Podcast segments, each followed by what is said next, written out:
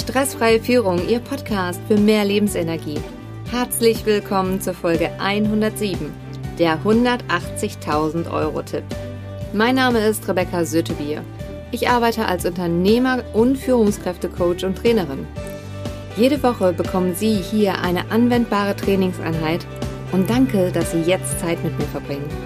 In der heutigen Folge geht es um den 180.000 Euro Tipp. Ich weiß, dass das sehr reißerisch klingt und ich freue mich, dass Sie jetzt sofort mit dem Training beginnen. Zwei wichtige Punkte, die Sie heute aus dem Training mitnehmen können, sind erstens, was ist die Konsequenz, wenn man ständig an sich zweifelt? Zweitens, einen Impuls für die Praxis. Sie kennen sicher jemanden, für den diese Folge unglaublich wertvoll ist. Teilen Sie sie mit ihm, indem Sie auf die drei Punkte neben oder unter der Folge klicken. Starten wir mit dem ersten Punkt. Was ist die Konsequenz, wenn man ständig zweifelt? Jeder von uns zweifelt mal. Vielleicht kennen Sie das auch.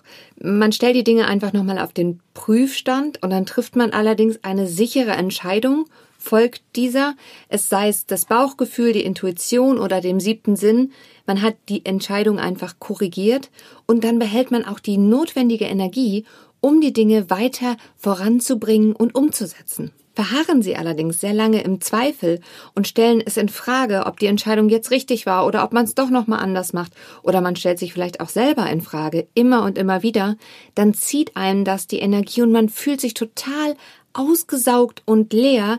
Man kann überhaupt nicht mehr die Dinge, die man umsetzen will, die kriegt man überhaupt nicht mehr angegangen. Und das ist auch kein Wunder, denn wenn wir ständig am Zweifeln sind, geraten wir neurologisch von unserem Gehirn, da fährt unser System nach oben und will uns schützen. Das heißt, wir gehen in den Überlebensmodus. Und das heißt, dass sie reflexartig den Impuls bekommen, wie erstens, dass sie am liebsten vor allem weglaufen würden.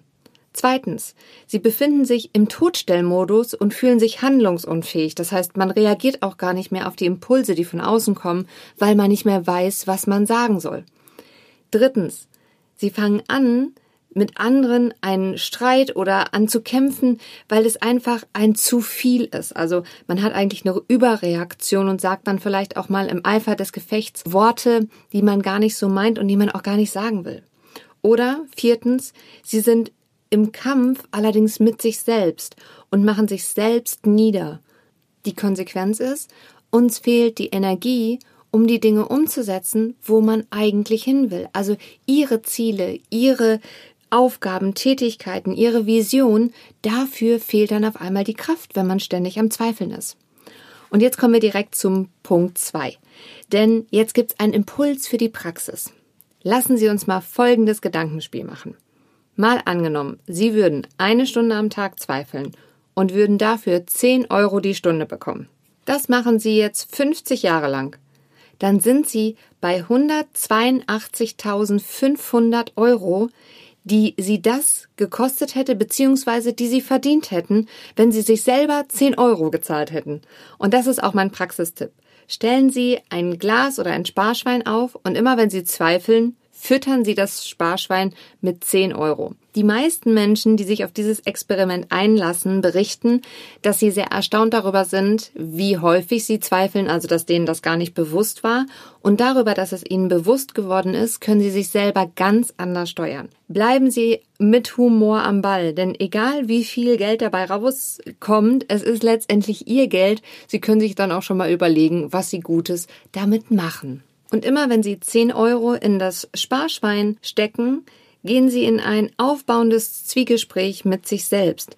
Das heißt, setzen Sie Ihre Energie für das Produktive ein, damit Sie Ihrem Ziel einen Schritt näher kommen. Und das ist auch ein ganz entscheidender Schlüssel. Tun Sie es, egal ob Sie sich danach fühlen oder nicht. Was meine ich konkret damit? Wissen Sie, manchmal fühlt man sich nicht danach, diese Aufgabe oder diese Tätigkeit jetzt zu erledigen und denkt, ich warte lieber, bis es sich besser anfühlt. Meistens wird es besser, wenn Sie sich mit der Aufgabe befassen und es tun. Fassen wir diese Folge nochmal zusammen. Erstens, richten Sie Ihre Energie auf das, wo Sie hinwollen, also auf Ihre Vision, auf Ihre Aufgaben, auf Ihre Tätigkeiten, auf Ihre Ziele und stellen Sie sich wirklich vor, wie Sie sie erreichen können schreiben Sie dem Zweifel eine fristlose Kündigung. Zweitens.